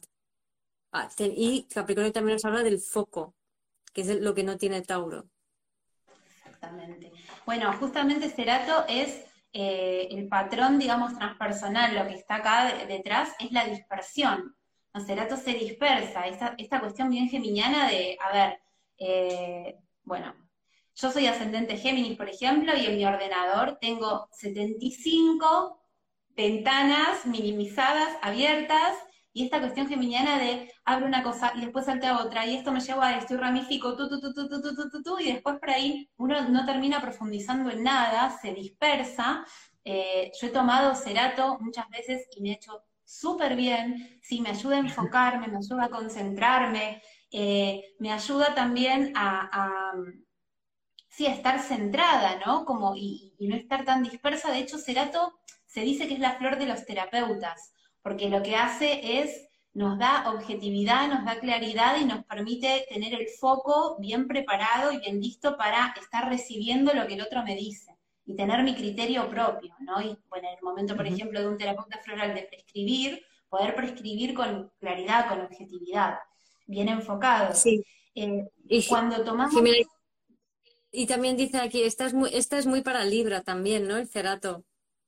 Totalmente. A ver, eh, sí, sí. Eh, Géminis y Libra son, son dos signos, eh, son los dos de aire, y la flor para Libra, que ya la vimos, que es Esclerantus, está en el mismo grupo que esta, que es Cerato, que es el grupo para trabajar la incertidumbre. Así que sí, totalmente, es muy para Libra también. Sí. La, la gran diferencia entre Esclerantus, Libra y Cerato Géminis es que si Cerato duda de todo y, pide consejo todo el tiempo a los demás, Esclerantus Libra está en general indeciso y yendo y viniendo entre dos opciones, opciones más limitadas, y no pide consejo. ¿sí? Libra para adentro, lo medita, y por ahí pobre está una semana yendo y viniendo porque quiere tomar la, la decisión más justa, más perfecta, más equilibrada, la mejor, y no puede, pero no pide consejo, se la banca solo. Esa es como la gran diferencia entre cerato y esclerantus. Entonces, cuando tomamos cerato, nos enfocamos, no nos dispersamos, eh, empezamos a confiar más en nuestra voz interior, en nuestro criterio personal, eh, y también nos ayuda a sostener eso que empezamos, nos da madurez y también nos da autoprotección. Porque esta, esta cuestión que aparece a veces en Cerato, que no les comenté, es que por hacer cosas que me dicen los demás, que quizás no conocen realmente ni, a mí, ni, mi situación, ni demás, Cerato se termina exponiendo y termina haciendo cosas que muchas veces lo lastiman. Termina haciendo cosas siguiendo consejos que no son los mejores para él. Entonces, tomar Cerato nos protege porque nos ayuda a hacer en función de decisiones que toma Cerato, ¿no? Alineadas con lo que Y cosas que le lastiman también puede ser ese escorpio en el escollo. Mm. Exactamente. Muy bien. Vamos a seguir con este. Shendian. Shendian es otra flor de... Sí. De este grupo 2, que es el grupo para tratar la incertidumbre, ya hablamos de Libra, hablamos de Géminis, ahora hablamos de Gentian. Eh, el obstáculo a superar para Gentian es la duda, el desaliento, y la virtud a desarrollar es la comprensión. Les voy a leer la descripción, a ver qué les parece. ¿Estoy ahí? Bien. En casos de depresión, cuando los pacientes creen que las cosas no van bien o dudan de su progreso. Para los que se desaniman fácilmente, pueden estar progresando bien en la enfermedad o en los asuntos de su vida cotidiana, pero cualquier pequeño retraso u obstáculo para progresar les hace dudar y se desalientan pronto. A ver, tengan en mente, ahora para los que están apostando, que acá la elección tiene que ver con la duda, el desaliento y la virtud tiene que ver con la comprensión. Eh, en Shentian, em, lo que sucede es que cuando yo planifico algo, cuando me pongo un rumbo fijo, cuando me pongo un camino, em, una progresión para llegar a algún lado, una meta, y surge algo inesperado, algo cambia, que yo siento que sale de mi control, hay, un cambio eh, que me obliga a tener que modificar sobre la marcha lo que yo tenía armado, sólido, planificado, que me hacía sentir en control, que me hacía sentir cómoda. Yo empiezo a tener una visión pesimista de la situación, empiezo a anticipar el fracaso, me empieza a costar un montón disfrutar de lo que hago, ¿sí? Me voy como al polo más eh, eh, de, baja vibración de esta energía, de este signo, y me empieza a costar mucho sostener. Y no solo me empieza a costar sostener, sino que me empieza a costar volver a iniciar. Como me salí de mi camino y tuve, me vi obligada a cambiar algo, y ese cambio me genera mucho miedo, frustración y desaliento, me cuesta mucho volver a empezar. Eh, y no sé qué hacer, no sé para dónde ir. Entonces, puede que abandone, eh, puede que me frustre, puede que me desanime, puede que empiece a caer en, una especie de depresión. Sienten mucha incertidumbre porque em, los Gentian necesitan seguridad, necesitan estabilidad, y empiezan a ver como que el mundo está lleno de obstáculos y que no hay manera de, de progresar, de seguir avanzando. Bien, a ver, Tauro, dicen acá. Tauro. Tauro viene de Aries y como tal, eh, eso es lo que caracteriza la dispersión mental de Tauro. O sea, Tauro tiene fama de ser muy fijo y constante, pero eso le cuesta muchísimo. El motivo por el cual un Tauro es, es fijo y cabezota tiene que ver porque le cuesta muchísimo concentrarse, le cuesta muchísimo poner el foco. Entonces, claro, si tú estás ahí haciendo un esfuerzo por concentrarte y enfocarte y te entran las mil moscas en la cabeza eh, o alguien, te, alguien se mete en medio, te, interrumpe, tú te enfadas, porque eso te ha costado muchísimo, ¿no? Entonces, Tauro tiene en el escollo a Libra. Y eso hace que, tenga pues, eh, también las, dudas de Libra, el, no estar seguro y también un fuerte crítico interno y tiene que incorporar a Escorpio, que son las memorias celulares.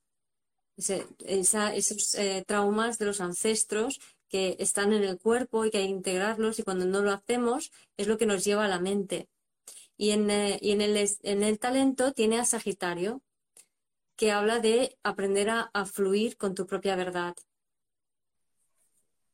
Exactamente, y esta flor, tomar Gentian, justamente lo que aporta es el impulso de hacer con fe, hacer con fe, aunque yo me tuve que salir, me tuve que cambiar algo de eso que tenía previsto y que me, que me daba tanta sensación de seguridad y de estabilidad y que me hacía estar muy cómoda, ¿no? Ah, muy taurinamente cómoda, eh, y que me hacía en cierta forma poder poner el piloto automático y poder eh, disfrutar de esa inercia, esa cuestión de inercia taurina, ¿no? Como ya está, tengo todo controlado, no me tengo que preocupar por nada, no va a pasar nada raro justamente cuando esto no pasa y me desanimo, Gentian nos da impulso para seguir con fe, saber que yo igualmente puedo progresar, que soy capaz de cambiar, que soy capaz de ser flexible y cambiar y readaptarme y seguir avanzando.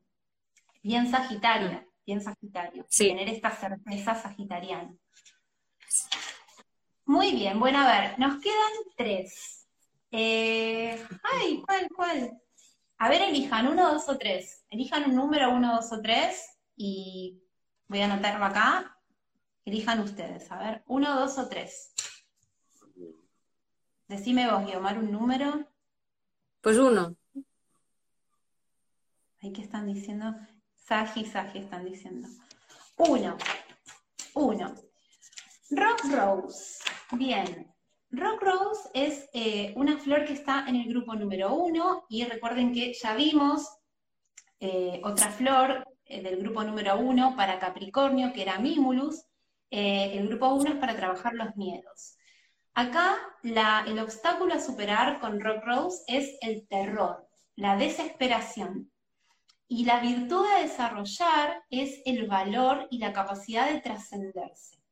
Les voy a leer la descripción. Cuando un paciente está aterrorizado o si la enfermedad es repentina o tan grave como para causar un miedo intenso en las personas a su alrededor. Rock Rose es un remedio de emergencia para los casos en los que ni siquiera parece haber esperanza alguna, en un accidente o enfermedad repentina, o cuando el paciente está muy asustado o aterrorizado, o si la condición es suficientemente grave como para causar temor a los que lo rodean. Rock Rose tiene que ver con la detención y la paralización. Es como un mimulus que es esta otra flor que hablamos para Capri, que era la flor, otra flor para trabajar los miedos cotidianos, eh, el miedo sobre todo a la humillación, a estar expuesto, a que me juzguen negativamente, es como un mimulus extra, exacerbado. Eh, esta flor sirve en todas las situaciones en las que hay un, shock, ¿no? un trauma. Eh, crisis, bloqueos, por ejemplo, voy a rendir un examen y me quedé totalmente en blanco, estoy bloqueada. Situaciones en las que el miedo paraliza.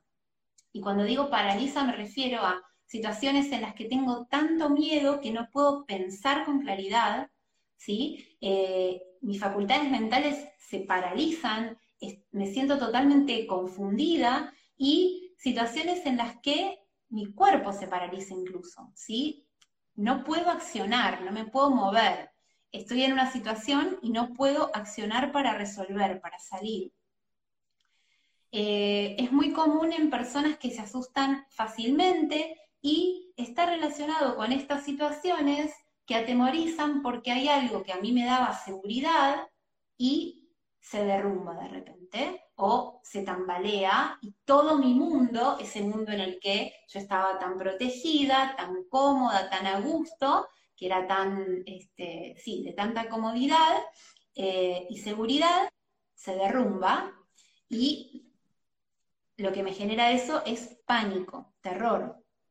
Em, algo muy interesante con esta, con esta flor, con Rock Rose, es que suele aparecer eh, cuando hay crisis, cuando hay situaciones de crisis eh, del yo, ¿no? de la personalidad, en las que la forma en la que yo venía haciendo las cosas hasta ahora, o la forma en la que yo me venía vinculando con los demás hasta ahora, termina, se cae, se derrumba, pero esa crisis a la vez, aunque me dé miedo, me habilita a conectarme con mi yo auténtico, con la parte más esencial mía.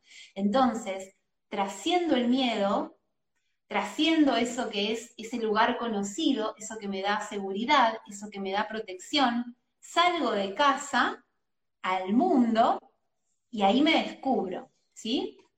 A ver qué están diciendo. Capri, dicen acá. ¿Qué signo es? ¿Qué signo es? Es el signo de cáncer. Resuena mucho con cáncer. A ver, Guiomar. Sí. Pues sí, aquí, como pasaba con Escorpio, en la descripción de las flores de Bach, eh, hay como un solapamiento entre cáncer y escorpio, ¿no? Hablando de la flor de escorpio y la flor de cáncer.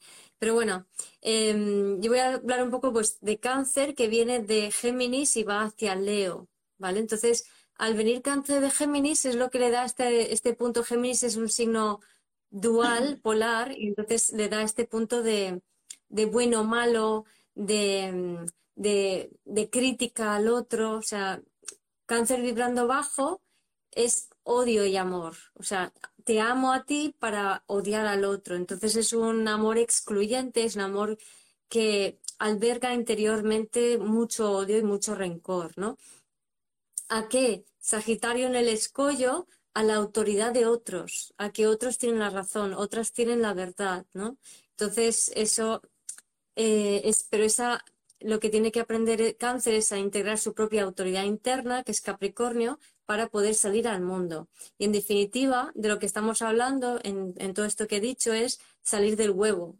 Cáncer sería el huevo y Capricornio es eh, el techo del ego o la base del ser para salir al mundo y vincularte con los demás, que sería Acuario.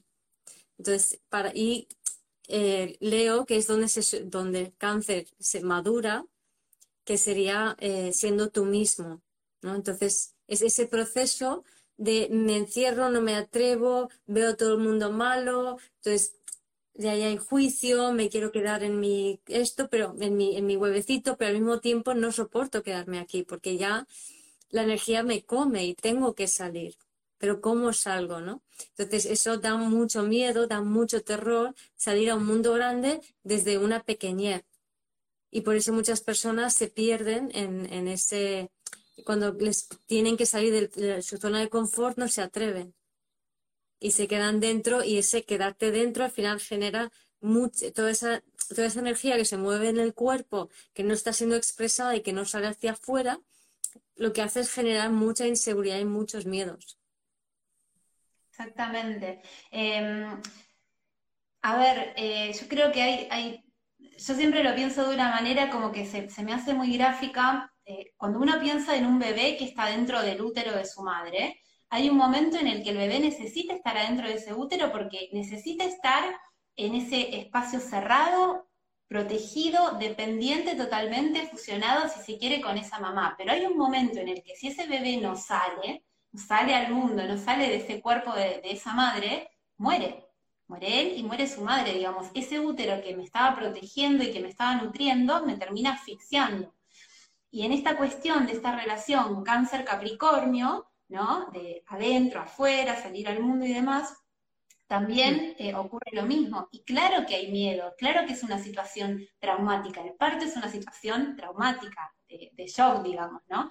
Eh, y, genera terror y demás. Entonces es, como vos decís, ¿no? Este poder romper este cascarón y, y vamos a Leo que es el, que, el signo que le sigue, y conectar, descubrirme yo, ir descubriendo mi personalidad, quién soy, separado del clan, ¿no? Muy bien, entonces, tomar Rock Rose eh, lo que nos aporta básicamente es alivio. Rock Rose es como un, asistente que nos viene a ayudar, que, un ángel, si se quiere, que nos viene a acompañar y a sostener en estos momentos de pánico absoluto, de terror absoluto, cuando sentimos que no podemos con nosotros mismos ni con la situación. Rock Rose nos ayuda eh, y nos da mucha claridad de pensamiento que a la vez lo que hace es nos da la posibilidad de poder desbloquear esa acción que estaba bloqueada y que me estaba paralizando. Eh, de hecho, no sé si ustedes conocen eh, la fórmula Rescue, que la mayoría de las personas que no, conocen tanto de flores, el Rescue Remedy lo conocen, y Bach lo que decía es, si no tenés Rescue, si no lo podés conseguir, tomar Rock Rose porque es la esencia del Rescue Remedy, para el terror y para todo lo que es estar paralizado de, miedo. Claro, pero mira, es lo mismo eso que decir que cuando estamos paralizados de miedo, el motivo es porque nos toca ser nosotros mismos e ir más allá. Y sin embargo, la tendencia que tenemos es a cerrarnos todavía más, que entonces la energía te come y te consume más. O sea, siempre que esa energía no se exprese leoninamente, cuanto más quieto te quedas, más se acumula y más inseguridades, miedos y terrores eh, se siente y genera. Exacto, y ahí sí Paradójicamente, más escorpio también.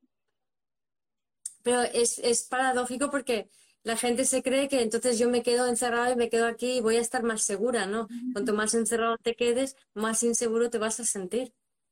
Exacto, sí, sí, sí, totalmente. Eh, por eso es como que para mí es tan gráfico pensar en esta cuestión de este útero materno, ¿no? Que si uno le dice, ay, sí, claro, uno lo ve súper evidente con un bebé, pero después, como vos decís, cuando le toca a uno de adulto, el miedo hace que la tendencia sea quedarse encerrado. Pero si uno lo piensa así, es como muy claro, ¿no?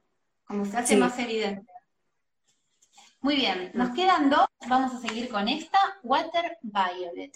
Eh, Water Violet está en el grupo de flores que tratan las manifestaciones de soledad. Eh, y el obstáculo a superar acá es el pesar, el apartamiento, y la virtud a desarrollar tiene que ver con la alegría y con el poder compartir y compartirme.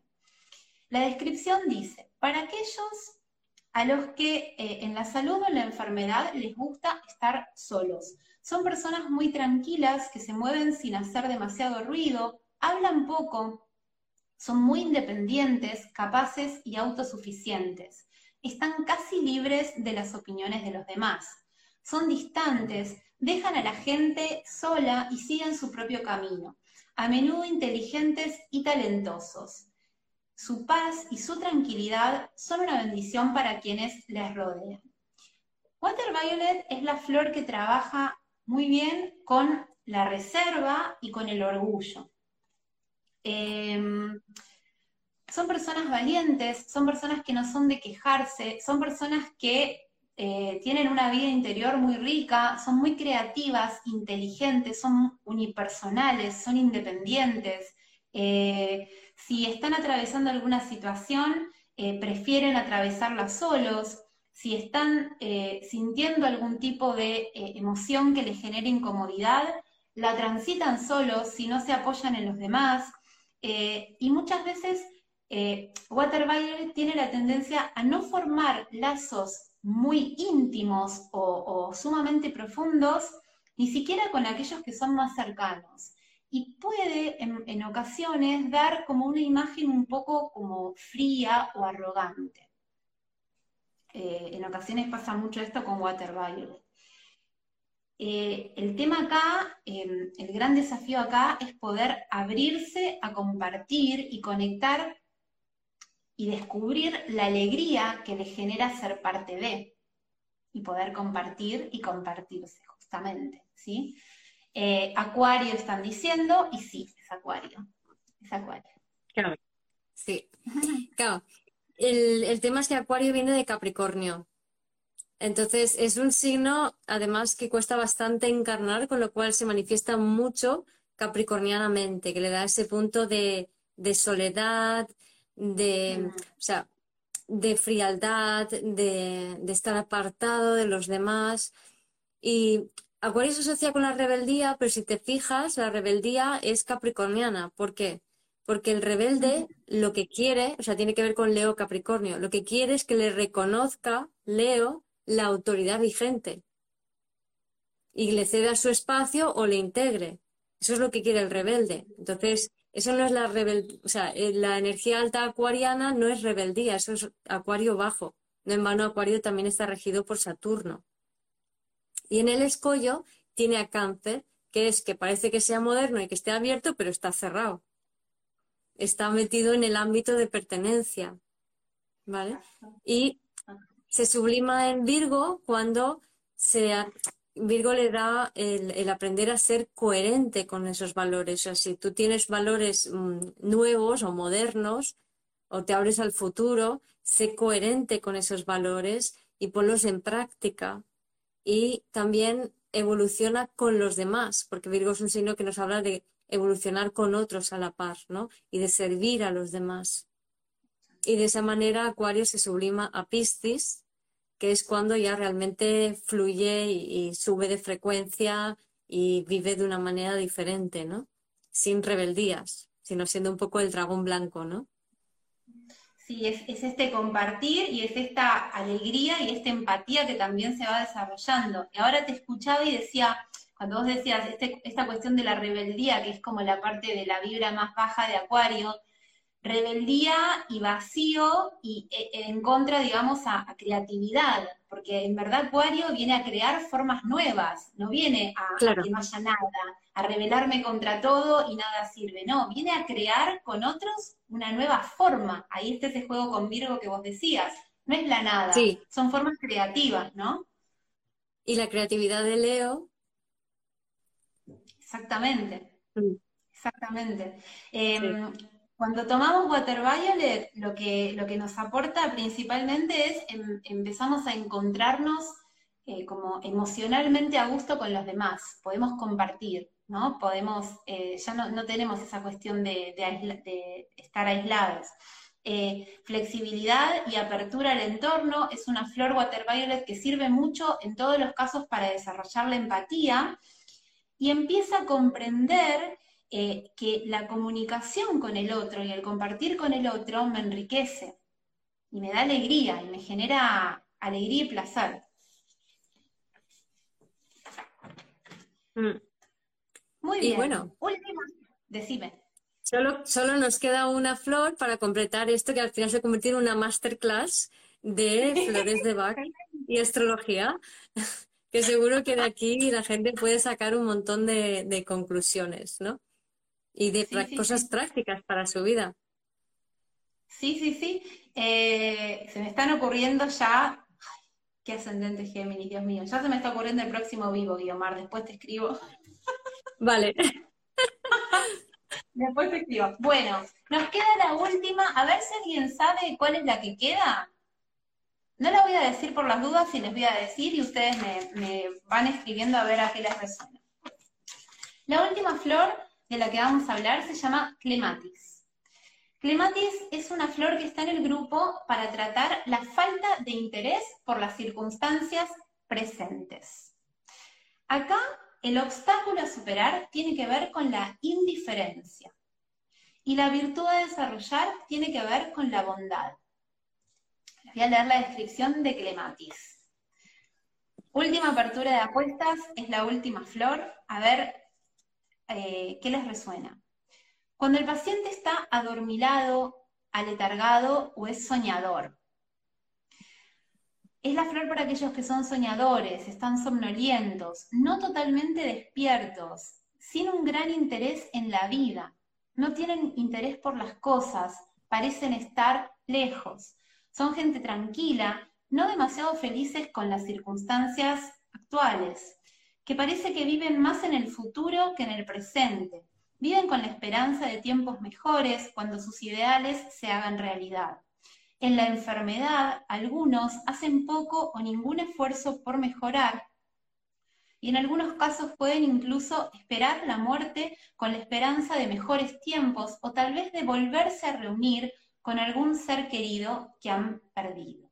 Hay una cuestión acá primero con la ensoñación, con otros planos, con el trascender la muerte, em, con el no estar presente, eh, también con cierto victimismo, ¿sí? Todas estas cuestiones son bien características de, esta flor de clematis. Son las típicas personas que uno dice es un colgado, o vive en otra galaxia, o se la pasa soñando, ¿sí? Son muy fantasiosos, eh, construyen permanentemente castillos en el aire y lo que les cuesta muchísimo es poder enraizar y todos esos sueños y esas fantasías manifestarlas en la realidad concreta, darles una forma concreta, bien tierra. Están a menudo desconectados del mundo material, no tienen idea de todo lo que es el manejo de dinero, ¿sí? Eh, a ver, Clematis puede estar así, puede estar seis horas seguidas tocando la guitarra, puede estar una semana en su casa haciendo una mega maratón de películas mientras se le acumulan las cajas de pizza, las boletas para pagar, ¿no? Hay como una cuestión fuerte de desconexión con, lo material, con el cotidiano del día a día. Eh, recuerden que la elección acá es de indiferencia y la virtud es la bondad. Piscis están diciendo Piscis, Piscis, sí, Piscis, falta Piscis, y es muy pisciano Clematis. Totalmente, sí. Y Piscis, como comentabas, ¿no? Está muy en el futuro, ¿vale? Que es Acuario, pero también Acuario es un signo que nos habla de la fragmentación del alma, ¿vale? Entonces, el alma se rompe en mil pedacitos en función de todas las cositas ancestrales que quedan por ahí pendientes, ¿no? De todos esos pequeños traumas, historias que han pasado, ¿vale? Y Leo, que es el signo del escollo, eh, tiene que ver, como decía al principio de todo, de la vista. Pues Leo es el que ve, em, el que está pendiente de aquellos ancestros que han sido excluidos, ¿no? Y, esos, y esas exclusiones generan como sensaciones de que algo queda pendiente, que es ese acuario y ese alma fragmentada.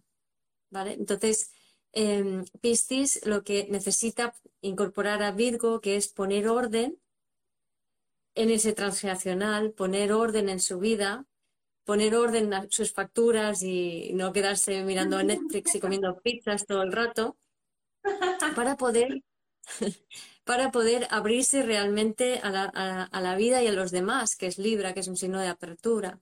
¿vale? Y antes hablabas de tocar la guitarra. Muchas veces lo que, lo que ocurre con Piscis es que eh, hacen algo cuando, cuando se quedan mirando Acuario todo el rato, que están ahí mirando a los demás a ver qué van a hacer, que están en la fragmentación, eh, que funcionan como barrenderos místicos, ¿no? que es la vibración baja de Piscis. Entonces lo que ocurre es que llega un momento que se, como están fuera de sí, están observando a los demás, pero como en plan de pobrecitos y tal, muy desde una posición muy, muy, muy etérea, terminan chupándose todas las energías negativas de los demás. Y cuando eso hacen, les da una sensación como que se van, se van, se van. Entonces, para volver y no sentirse abandonados y perdidos, lo que hacen es hacer algo para llamar la atención. Entonces mm, lloran, gritan, chillan o, se vuelven como muy leoninos. También hay mucho, mucho, mucho actor o mucho dramatismo. O sea, es muy típica la reacción leonina en los pistis, porque Leo es el escollo. ¿Vale? Y es una forma de denunciar, hay algo que quedó pendiente, no visto. Por eso mm. funciona así Piscis. Y el talento de Piscis, cuando por fin integra el, el signo opuesto, que es Libra, que es la, la, apertura y la conexión con el otro real, no desde el llamar la atención de, de Leo, entonces lo que ocurre es que se, se, vuelve, o sea, cuando ya conecta con el otro, se vuelve en el gran coordinador del zodíaco, que es capaz de ver lo que los demás necesitan de una manera justa y equilibrada y así ponerlos en movimiento, Aries, hacia lo nuevo. Me encanta. Eh, te escuchaba recién cuando decías esta cuestión de que se van, se van, se van, que parece como que se... ¿A dónde van los piscianos, no? ¿A dónde, dónde están cuando están ahí? Uno los ve así como eh, en otra galaxia total y cómo tomar clematis justamente lo que nos da a los que tomamos clematis, tengas piscis fuerte, no tengas piscis fuerte, lo que sea, es los pies en la tierra. Clematis nos sirve para enraizar, ¿no? Como eh, poner el foco en el presente, estoy aquí, ahora puedo mirar alrededor, puedo empezar a usar este Virgo que es el opuesto y empezar a decir, voy a organizarme, voy a organizar prioridades, a ver qué es lo que tengo que hacer, qué tengo que resolver ahora, ¿no? De qué me tengo que ocupar. Todo ese caos, esa nebulosa pisciana, se empieza a ordenar, ¿no? La, puedo empezar a analizar más racionalmente, más virginiana. Eh, y es una flor que está muy buena para trabajar también con las personas que son muy creativas, eh, pero que tienen por alguna situación bloqueada su creatividad porque las enraiza sin perder esta conexión más espiritual o las enraiza sin perder esta parte más imaginativa em, o creativa que también tienen. Eh, y a nivel psicosomático, eh, cuando, cuando está clematis así más desbalanceado, fíjate las cosas que aparecen en el cuerpo, desmayos, confusiones mentales, lipotimia, extremidades frías, dedos de las manos y de los pies muy fríos, amnesia, somnolencia, todas estas cosas, ¿no? Bien del arquetipo sí. también. Sí, sí. Bueno. Terminamos.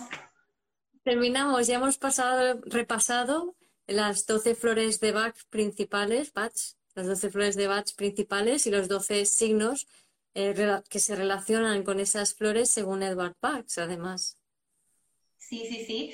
Eh, acuérdense que, bueno, esto voy, ahora voy a intentar, voy a, voy a ponerme ese gato, voy a enfocar para intentar que esto quede grabado, no perderlo. Acuérdense que hoy lo que, lo que estuvimos viendo, como decía Guiomar, dentro de las 38 flores son solo los 12 curadores, ¿sí? Las 12 primeras que él encontró y su correspondencia con los signos. Y acuérdense, mm. tengan presente cuando escuchen este vivo, que tanto todo lo que explicó Guiomar sobre los signos del zodíaco como lo que, eh, lo que les compartí yo sobre las flores, no es eh, excluyente, ¿sí? Todas las flores pueden servir para cualquier persona de cualquier signo, todas las energías que Guiomar estuvo comentando, las tenemos todos en nuestra carta, porque todos tenemos los 12 signos en nuestra carta, ¿sí? Eh, entonces, cuando escuchen esto, les pido por favor que estén abiertos, que vean con qué van resonando, que no se cierren a decir, uy, yo no soy, no soy de Leo, entonces Verbein no me va a servir, ¿no? O, uy, no, Guiomar está hablando de Pisces, entonces hay que ver dónde tenés Pisces en tu carta, hay que ver si estás necesitando clematis o no. Así que eh, apertura y bueno, eh, eso, apertura. Gracias por escuchar este episodio del podcast de Vivir desde el Ser. Si te gustó el contenido y los temas que hemos abordado, dale a me gusta, suscríbete a mi canal, comparte este episodio con quien crees que lo pueda necesitar y te invito a visitar mi web vivirdesdeelser.com y a seguirme en las redes.